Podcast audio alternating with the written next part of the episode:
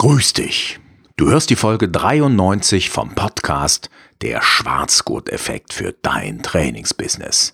Dem Podcast für Business-Trainerinnen, Dozenten und Lehrer jeglichen Geschlechts, die ihre Schülerschaft, ihre Studierenden und die Teilnehmenden an Schulungen und Trainings richtig zum Lernen motivieren können. Die heutige Folge trägt den Titel Trainer, Dozentinnen, Lehrer das musst du unbedingt zu Beginn tun, damit Menschen lernen wollen. Mein Name ist Axel Maluschka.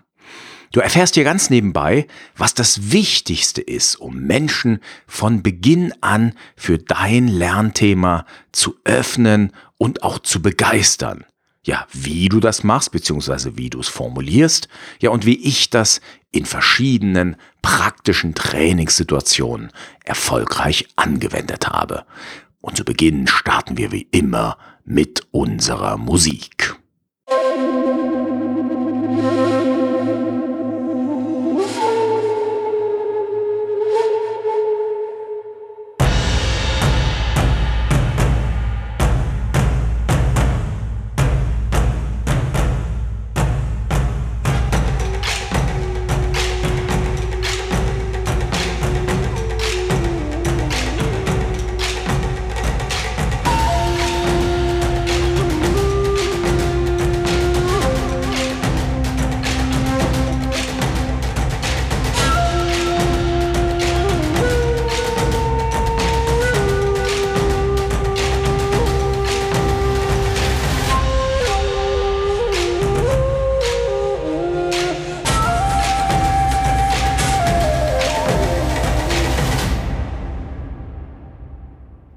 Diesen Podcast live hörst, dann weißt du, das ist die erste Folge im neuen Jahr, im Jahr 2024. In diesem Sinne wünsche ich dir ein Happy New Year, ein gesundes neues Jahr, ganz viel Erfolg, ganz viel Glück in diesem Jahr.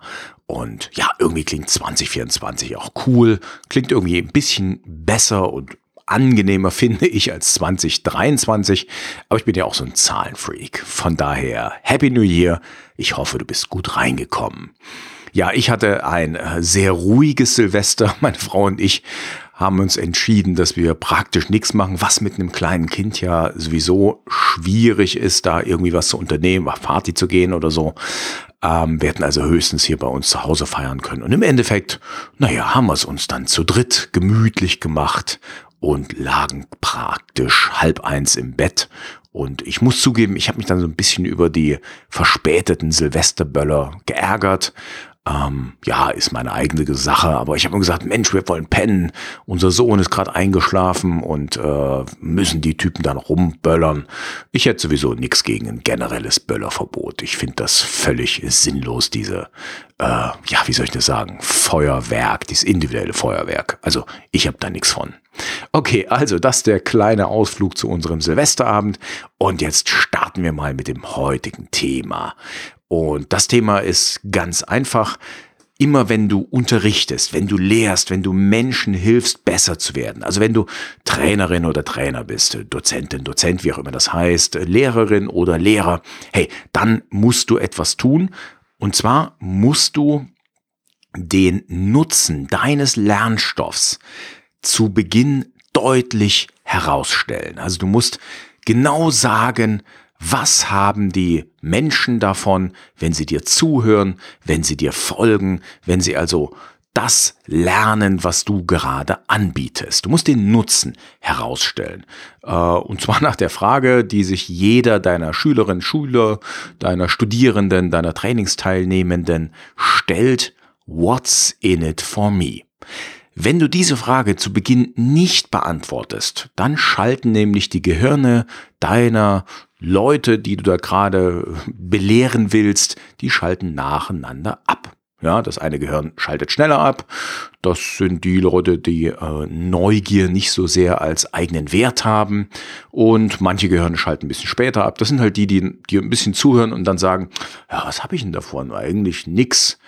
Das Problem ist, mm, unser Gehirn ist eine Energiesparmaschine. Das will also möglichst unsinnige Anstrengungen vermeiden.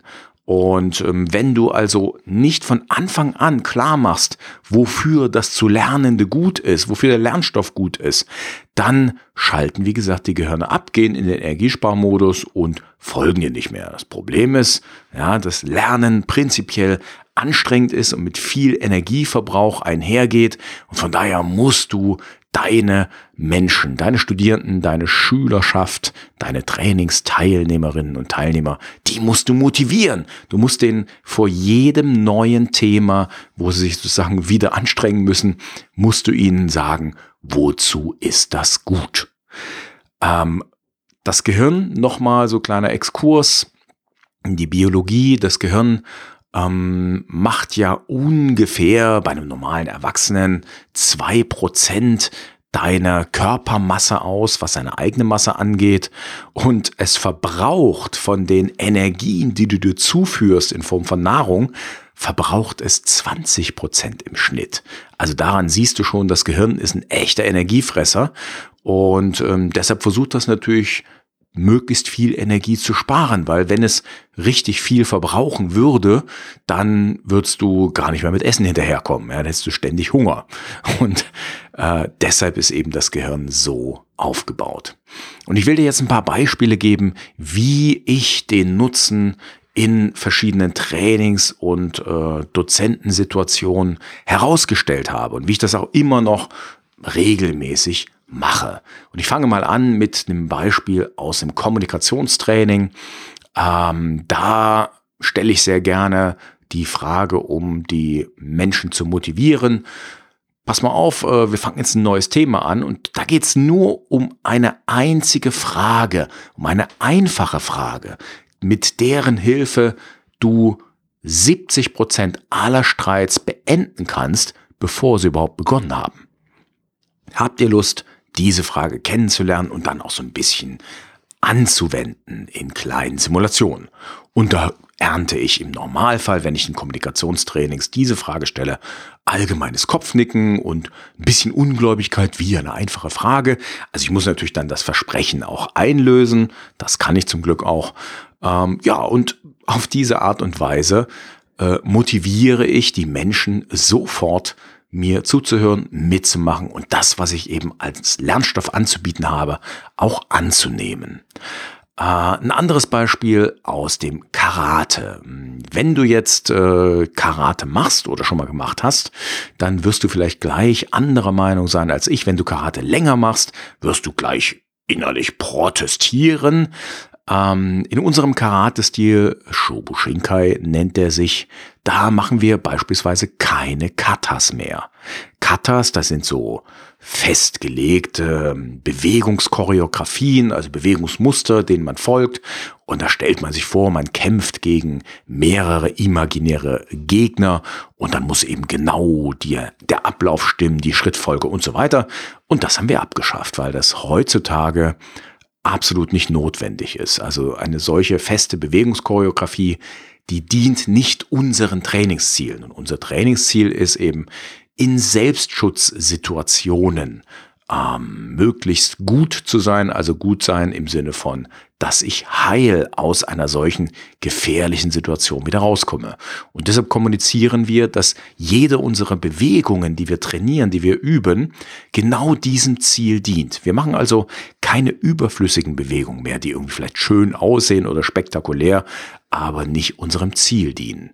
Und in diesem Sinne machen wir eben keine Katas mehr im Training, äh, wir machen keine hohen Tritte, sondern wir machen tiefe Tritte. Und wir erklären auch immer, warum mache ich einen tiefen Tritt?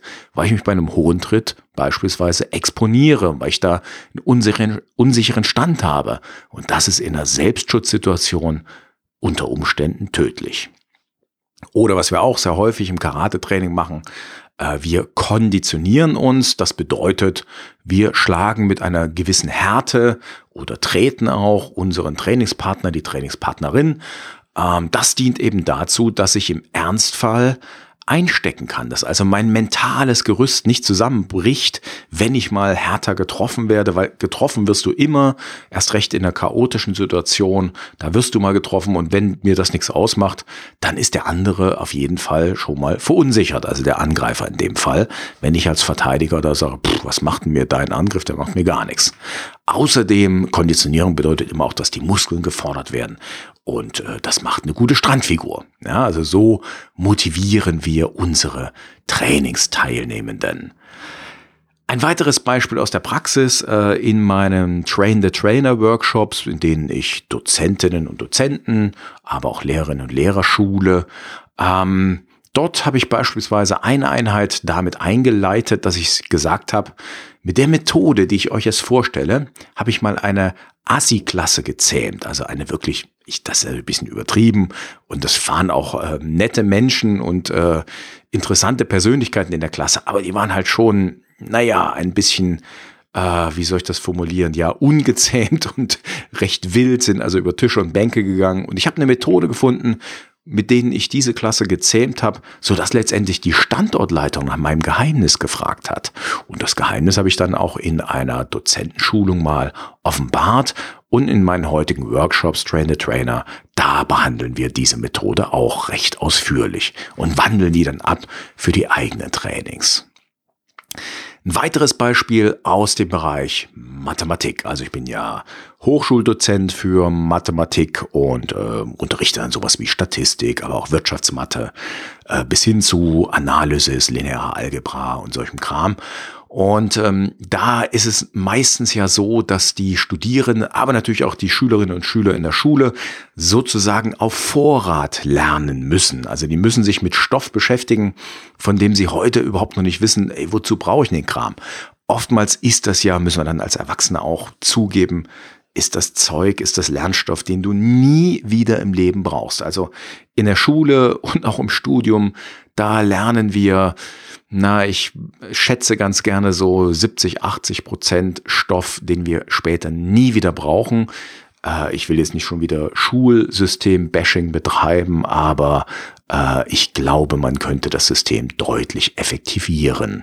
Naja, auf jeden Fall ähm, weißt du halt nicht so genau, wofür du das, was du da lernen sollst, später mal brauchen wirst. Also für mich als Hochschuldozent ist es dann auch schwierig, ähm, genau zu erklären, genau den Nutzen zu erklären. Aber ich versuche es trotzdem, immer wieder aufs Neue. Äh, unter anderem natürlich beispielsweise, wenn ich bei dem Psychologen Statistik unterrichte, dann mache ich den klar, hört mal, euer Alltag wird später mit großer Wahrscheinlichkeit daraus bestehen, dass ihr mit Statistiken zu tun habt, dass ihr Statistiken lesen müsst, dass ihr sie verstehen müsst, vielleicht sogar gestalten, vielleicht sogar erstellen. Ja, und deshalb müsst ihr euch hier im Studium auf jeden Fall mit statistischen Methoden beschäftigen. Auch wenn ihr vielleicht sagt, nein, ich will am Menschen arbeiten, mit dem Menschen arbeiten. Ja, aber zu deinem Grundlagenwissen als Psychologin, als Psychologe gehört, dass du Statistiken interpretieren und im besten Fall auch erstellen kannst. Dass du sie auf jeden Fall eben verstehst. Und dazu brauchen wir ein methodisches Rüstzeug. Naja, und nach dieser kleinen Ansprache sind die Studierenden dann doch eher bereit, sich mit dem schwierigen Thema zu beschäftigen. Was ich auch ganz gerne anbringe, ist ein Beispiel aus meiner eigenen Biografie. Ähm, ja, wenn mich jemand fragt, ja, wozu brauche ich denn das? Dann sage ich, du, ich habe keine Glaskugel. Ich weiß nicht, wozu du das brauchen kannst. Aber ich erzähle dir mal was aus meinem Leben. Äh, ich wollte Mitte meiner Zwanziger Schriftsteller werden. Unbedingt. Und da habe ich mir so ausgemalt, ich schreibe Romane und werde Bestsellerautor und kann dann super davon leben. So, ich habe also mich mit dem Handwerk des Schreibens des Schriftstellers beschäftigt, habe da Fernkurse gemacht, CDs durchgearbeitet, Bücher durchgearbeitet, Dutzende Kurzgeschichten geschrieben und dann mit Ende 20 meinen ersten Roman, der auch veröffentlicht wurde. Also so in einem kleinen BOD-Verlag war das damals. Und ähm, ja, ich bin kein Erfolgsschriftsteller geworden. Also mein Traum von damals, der hat so nicht funktioniert, auch weil mich unterwegs die Lust und Laune am Schreiben verlassen hat, äh, nachdem ich also mit meinem zweiten Roman an, ich glaube, 30, 40 Verlage geschrieben hatte und da, mh, hm, wenn überhaupt, Absagen bekommen habe. Da hatte ich dann irgendwie beim Schreiben des dritten Romans keine richtige Lust mehr und ähm, habe es dann mehr oder weniger dran gegeben. Aber das, was ich gelernt habe in den Jahren der Beschäftigung mit Sprache, das hilft mir. Das hilft mir heute beim Schreiben. Das hilft mir beim Formulieren. Das hilft mir sogar beim Sprechen. Ja, also weil, wenn du dich jahrelang mit Sprache beschäftigst, dann macht das auch was mit deiner gesprochenen Sprache, nicht nur mit deiner Schreibsprache. Ähm, ich habe gelernt, wie man Geschichten aufbaut, also wie man Storytelling betreibt, wie man Drama herausstellt. Ja, und ich habe natürlich auch, dadurch, dass ich mich mit Menschen beschäftigt habe, mit Charakteren, habe ich gelernt, Menschen einzuschätzen, Charaktere einzuschätzen, ihre Bedürfnisse einzuschätzen. Und all das sind die, ich sage mir Benefits, das ist der Nutzen, den ich aus einer scheinbar nutzlosen Beschäftigung ähm, gewonnen habe, nutzlos im Sinne von, weil ich ja mein ursprüngliches Ziel nicht erreicht habe. Aber die ganzen kleinen Ziele, die ich dabei, äh, oder was heißt klein, die Nebenziele, die ich gar nicht im Auge, im Blick hatte, die haben mir später in vielen Bereichen geholfen. Und ja, das erzähle ich dann auch ganz gerne Menschen, die eben fragen, wofür brauche ich denn das? Ich sage dann, ich weiß es nicht. Ich kann dir nur erzählen, wofür ich Dinge gebraucht habe, von denen ich gar nicht wusste, dass ich sie mal brauchen werde. Ja, und ähm, eine andere Story erzähle ich dann ganz gerne, wenn es um Wirtschaftsmathematik geht. Äh, da erzähle ich dann, ja, stell dir mal vor, ähm, du arbeitest später vielleicht in einer großen Firma, vielleicht in einem Konzern und äh, vielleicht habt ihr eine, ähm, seid ihr in der Lage, eine Absatzfunktion zu ermitteln, also sprich, äh, ihr wisst, dass der Preis von der Menge, die ihr anbietet, abhängt, weil ihr Monopolist seid. Vielleicht arbeitest du mal bei Microsoft oder wie auch immer. Und dann erinnerst du dich an den Wirtschaftsmathematikunterricht beim Axel. Und du erinnerst dich daran, wie man eine Erlös- und eine Kostenfunktion und daraus eine Gewinnfunktion ableiten kann. Und dann machst du dir einfach mal den Spaß, das aus den Daten, die vorliegen, abzuleiten und dann überraschst du deinen Chef damit, dass du sagst, hey, wir könnten mehr Gewinn machen, wenn wir weniger verkaufen und wenn wir unsere Budgets für Marketing und Sales reduzieren. Und dann sagt dein Chef, hä, wieso denn das? Und dann erklärst du ihm das, dass du die Gewinnfunktion erstellt hast aus der Erlösen der Kostenfunktion und dass die Maximierung der Gewinnfunktion ergibt, ihr müsst weniger investieren im Marketing und Sales. Ja, also das könnte auch so eine Story sein, mit der du beispielsweise für den Matheunterricht motivieren kannst. Ja, da leite ich dann hin zu zum Thema Differenzieren, zum Thema Maximieren von Funktionen und ähm, ja, diese Form der Motivation, die funktioniert auch ganz gut. Zumindest habe ich zu Beginn, wenn ich die kleine Story erzähle, immer ein bisschen Aufmerksamkeit von den Studierenden. Ja, und ein letztes Beispiel, das stammt aus dem Coaching. Das will ich dir auch noch mit an die Hand geben. Da sollte es ohnehin zu deinem Standardwerkzeug gehören, dass du den Nutzen für deine Coaches mit deinen Coaches genau formulierst. Da nennen wir das ja Zielformulierung oder wohlformulierte Ziele. Und auch da gebe ich dir ein Beispiel. Jetzt gerade zu Beginn des Jahres haben sich ja viele vorgenommen, ich will abnehmen im neuen Jahr. Ja, und wenn du dir das als Vorsatz setzt, dann rennst du vielleicht äh, drei Wochen lang ins Gym, ins Fitnessstudio oder du ähm, trinkst mal weniger, isst vielleicht ein bisschen gesünder, aber nach ein paar Wochen verlässt dich im Allgemeinen die Motivation wieder. Äh, das liegt ganz einfach daran, dass dieses Ziel, ich will abnehmen, das ist so, so diffus und nicht gut formuliert. Es folgt eben beispielsweise der smarten Formulierung nicht. Äh, Nochmal kurz drauf eingegangen. Smart formuliert bedeutet, dein Ziel ist so formuliert, dass die Formulierung spezifisch ist, messbar, attraktiv, realisierbar, am besten nur durch dich, also 100% in deiner Verantwortung stehend, realisierbar und terminiert. Ja. Und ich gebe dir mal ein Beispiel. Also statt diesem diffusen Ich will abnehmen, kannst du auch Folgendes sagen. Am 30. Juni 2024 zeigt meine Waage um 8 Uhr morgens 84,7 Kilogramm an. Ich bin schlank und energiegeladen. Ich genieße am Strand und in der Sauna die Blicke der anderen Menschen. Meine Frau ist stolz auf mich. Für mein neues, altes Lebensgefühl habe ich sechs Monate lang die Kohlenhydrate auf 50 Gramm pro Tag reduziert und jeden Tag mindestens 20 Minuten Sport gemacht, dabei dreimal pro Woche mindestens 60 Minuten. Ich steige an diesem Tag von der Waage, recke meine Hände in die Siegerpose und jubele. Ja, also ich muss sagen, bei dieser Zielformulierung da kriege ich richtig Lust, das genauso umzusetzen.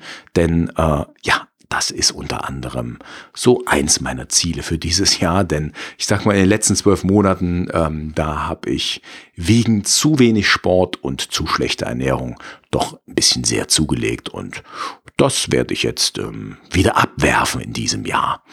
Okay, das war's für heute. Also kleines Fazit. Bitte stelle immer vor jedem neuen Lernthema den Nutzen für deine Schülerschaft, deine Studierenden, deine Trainingsteilnehmenden heraus und formuliere das Ganze so, dass die Leute Bock auf das Thema haben, dass sie Lust haben zu lernen. Alles kannst du wie immer nachlesen, anhören unter maluschka.com 093 für die 93. Episode maluschka.com slash 093. Und eine Bitte zum Abschluss. Bitte, bitte gib mir doch mal fünf Sterne auf einer Plattform deiner Wahl, gern auf Spotify oder bei Apple. Das sind so äh, die großen Platzhirsche also von daher danke ich dir. Falls du sagst, nee, Axels Podcast ist keine fünf Sterne wert, dann schreib mir gerne Mail an podcast.maluschka.com und schreib mir da rein, was müsste ich denn tun hier im Podcast? Was kann ich verbessern, um von dir die fünf Sterne zu erhalten? Okay, das war's für die erste Episode des Jahres 2024. Also wie gesagt, ich wünsche dir ein fantastisches neues Jahr. Starte gut durch und dann bis demnächst, bis zur nächsten Folge. Mach's gut, ciao, ciao und tschüss.